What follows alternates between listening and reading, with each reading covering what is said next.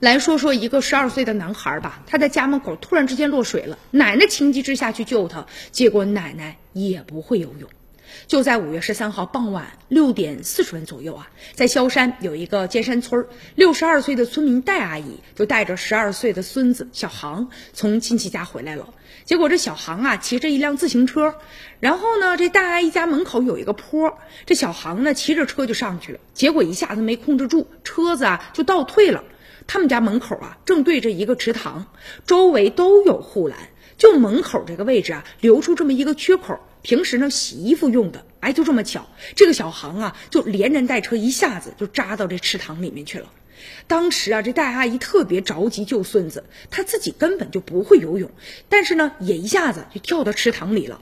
而且这个池塘的水大约有两米深啊，因为啊呛水的原因，两个人都没有办法高声的呼救。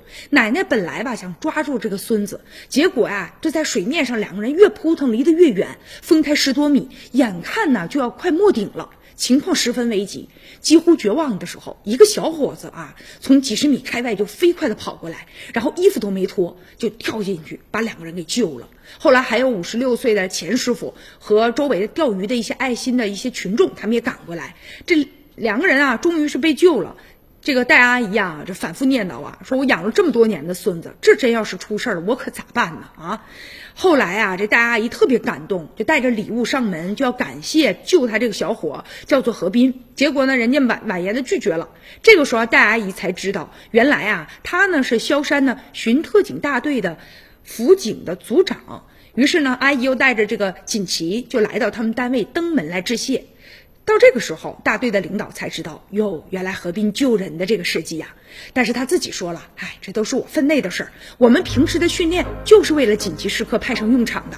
我相信每一个突击队员，甚至普通的群众，碰到这样的情况都会出手相救的。以上就是今天的全部内容，感谢您的收看，明天同一时间咱们再会。